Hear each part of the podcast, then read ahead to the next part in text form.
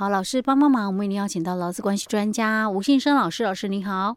嘉惠你好，听众朋友大家好。老师，我们今天继续来谈有关于那个呃，我们上一次讲到那个律师考试哈，嗯，有关于那个集体劳动法的部分。然后我们的案例是说，那个公司因为景气欠佳，必须要解雇部分劳工了哈。对。然后那个呃，结果在计算那个资遣费的时候呢，双方协商，然后就资遣费呢谈不拢。嗯。所以呢，企他们有企业工会，企业工会就开会啊，开会员。大会啊，然后就呃，会员呢，就是用无记名的投票方式过、嗯、过。半数通过罢工。对，第一小题问的是这个企业工会罢工的合法性。嗯，好，我们大概上次有分分了两集来稍微谈一下。欸、对，然后第二小题是说，哎，那个企业工会在进行罢工的时候，他们有同时设立这个纠察线啊，嗯、在纠察线上面有进行阻挡，那结果有部分不愿意配合罢工的劳工要进到公司上班的时候，双方就发生了一些激烈冲突啊。嗯，那好几个员工就受伤了。哎，对，啊，这个受伤的还是那个。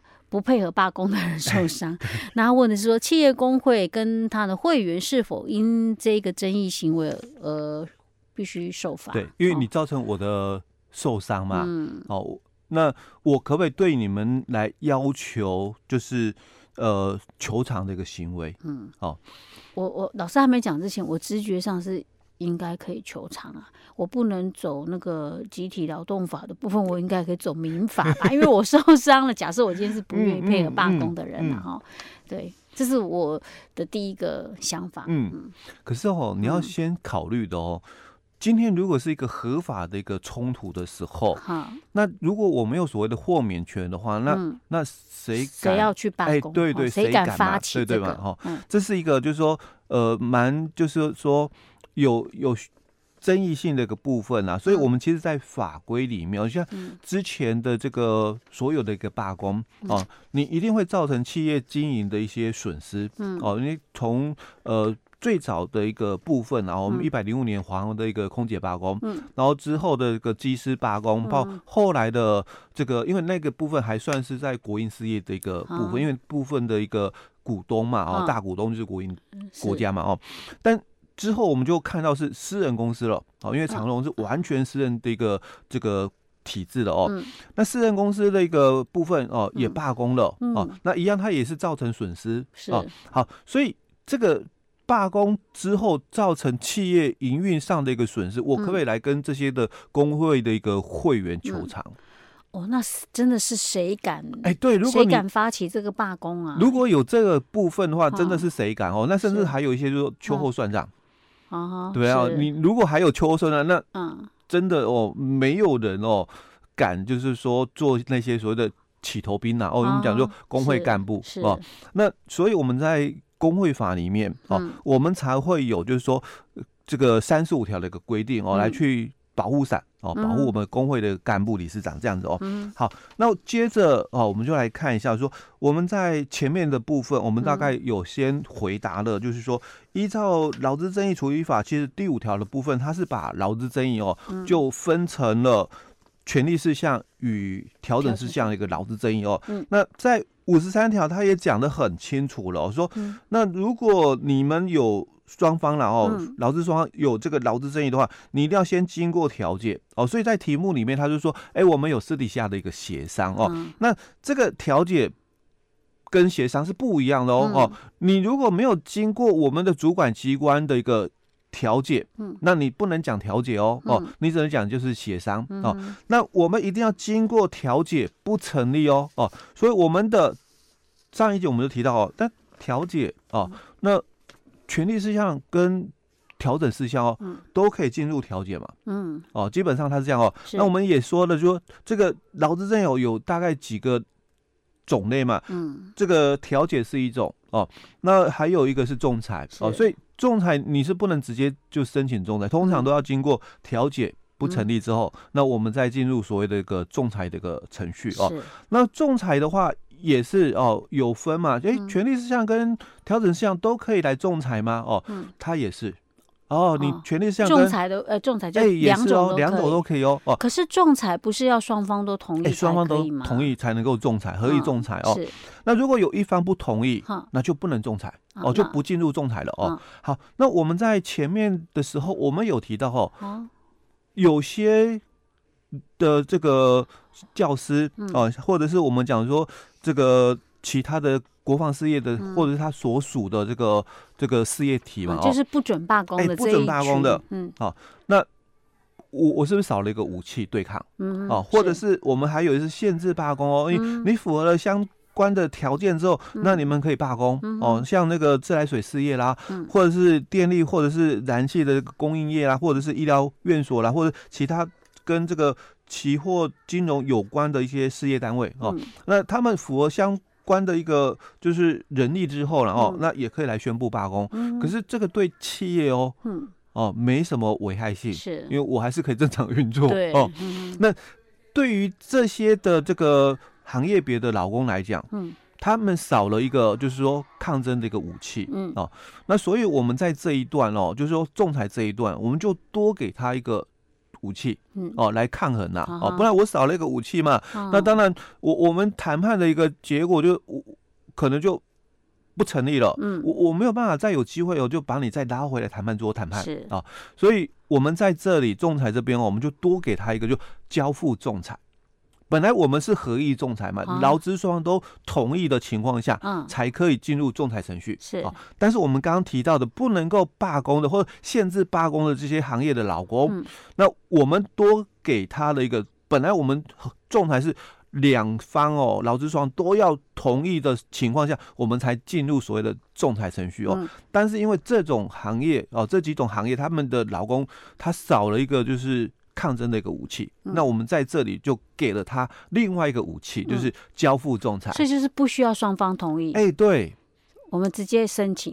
哎、欸，就是调解不成立之后，一方申请交付仲裁，由我们的这个主管机关来判断。哎、嗯，他、欸、符合了我们的这个标准，嗯、那我们就直接讲，就是进入仲裁程序。嗯、虽然就是说老公同意嘛，嗯、哦，因为他提出了啊，但资方嘛，我讲，哎、欸。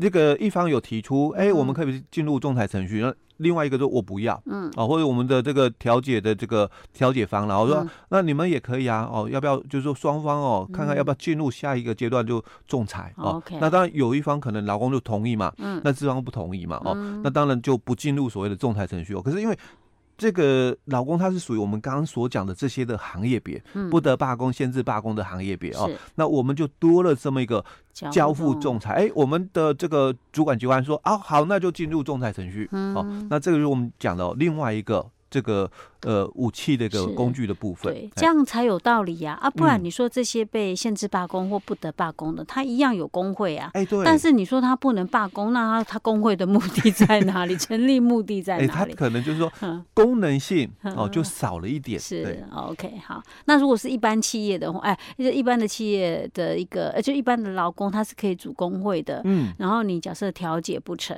嗯，好啊，可以先还可以先走那个仲裁。仲裁。对，仲裁不成，那不然就就再下来就可以就进入罢工，对对 对，争议行为。当然你也可以直接跳过。啊，所以啊，就是我只要是调解不成，嗯，直接进入到罢工。哎，对，哦，那因为我们刚介绍两种嘛，嗯，调解跟仲裁哦，啊，我们还有一种叫裁决哦，裁决，对，那裁决是指就是不当劳动行为哦，那才能够进入所谓的裁决程序哦。那这种不当劳动行为通常啦哦，就只有。两种的一个违法的一个情形哦，嗯、就是第一个就是雇主违反了我们的工会法的三十五条，嗯、那这种的话哦，就属于不当劳动行为哦，嗯、那由我们不当劳动裁决委员会哦、嗯、来做裁决哦。是。那还有一种是团体协议法的这个第六条哦，嗯、但这个是这诚信协商啊，嗯、所以不管劳方或资方哦。都有可能违反哦哦，不是只有雇主违反而已哦，嗯、这个。第六那个团体协约法第六条的部分，劳资双都有可能违反啊、哦。那那当然，另外一方他就可以主张、嗯、哦，那你们是不当劳动行为哦，嗯、所以我申请了裁决啊、哦。好，那在这里哦，就是要提到这一段，就是因为假如我们双方哦是在这个刚刚讲到的、哦、调解期间，嗯，或者是。仲裁期间，或者是裁决期间哦，在这个期间里面，劳资双方都不可以终止契约哦，终止契约是无效的、违法的哦。所以刚刚会另外就是跟这次考题无关哦，嗯、但就是把它提出来哈，让我们听众稍微了解一下。嗯，嗯对啊，因为我在想说，哎、欸，他们如果说这种情况，他要必须要资遣员工。结果他咨询员工期限非常的短，嗯，啊，你中间在跑那个过程当中，可能时间就到了，哎，对，哦，所以他可以进入这些程序，就可以会暂，等于是暂停他的一个下一的一个部分，下一个动作，对对对对对。老师，你刚刚讲的，我比较好奇是，那你刚刚说的那个裁决部分，他不当劳动行为是类似像什么？比如说，雇主可能违反三十五条，说，呃。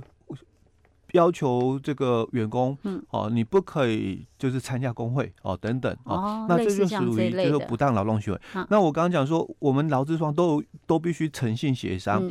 那所以我要求我邀请你来协商，你拒绝嘛，嗯，哦，那这个就是属于不当劳动行为。哦，这也算是。哎，对对对，哦，比如说公司，哦。邀请工会，哎、欸，来协商嘛，嗯、我们来谈谈，不要就是说动不动就要什么罢工还是干嘛哦？啊、那我们来谈谈啦，嗯、哦，我们再来谈，因为主要的目的就回到谈判桌嘛，哦，啊、好，那所以你要来跟我谈哦，你不谈我就提出了这个不当劳动的一个行为的一个裁决，哦、啊，所以工会可能说，啊，那我不跟你谈，我我我直接就是会员投票表决，哦、啊。啊，那半数以上同意，我我就跟你就是说罢工了，嗯，哦、啊，那这个就是。不当劳动行为哦，嘿，那你罢工就无效了。是哦，所以你还万一如果企业愿意跟你谈，你还是得去谈，你不能马上说我开立刻开会员大会。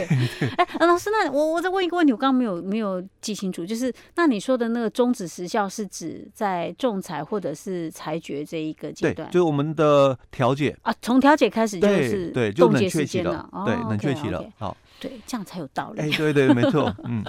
好，所以老师，那我们这个第二小题当中有讲到的这一个，就是说，如果他们万一在纠察线冲突啊，嗯，啊，有人受伤啊，哈、嗯，那到底工会跟会员，呃，他的争议行为是不是会受罚？照理讲是工会法有保护嘛，对不对？欸、对。但是他保护到什么程度啊？嗯，所以哦，我们就回到这个劳资争议处理法第五十五条来看哦，他就提到争议行为应该依照诚信原则哦，还有权利不得滥用的一个原则哦来为之哦，所以。回到我们刚刚前面提到的哦，嗯、你的罢工合法性，因为第一小题就在问这一块哦。那假设它是合法的，那当然你就可以哦，依照五十五条的部分哦，说雇主不得以工会以及其会员依本法所为的争议行为罢工哦所生的损害为由哦，来向他请求赔偿哦。那工会及其会员所生的一个争议行为哦，该。当这个刑法及其他特别刑法的一个构成要件而具有正当性者不罚哦，但以强迫、强暴或胁迫哦，致他人生命、身体受侵害或有受侵害之余时，不适用之。所以他的意思是说，你今天的争议行为是合法的，对，那你不。不会被受罚，但可是针对哦，嗯，雇主的一个球场的部分。OK，那但是如果是其他的员工，哎，对，像我们题目里面讲的，他说在纠察线发生冲突啊，人家身体有受伤害啊，嗯，这还是得罚。对对对，哦，他就提到不适用之喽。OK OK，但当然要看冲突的一个情况了，因为他强调的是这个强暴胁迫嘛，哦，导致他的那个身体受伤嘛。是，所以意思说，如果今天企业工会。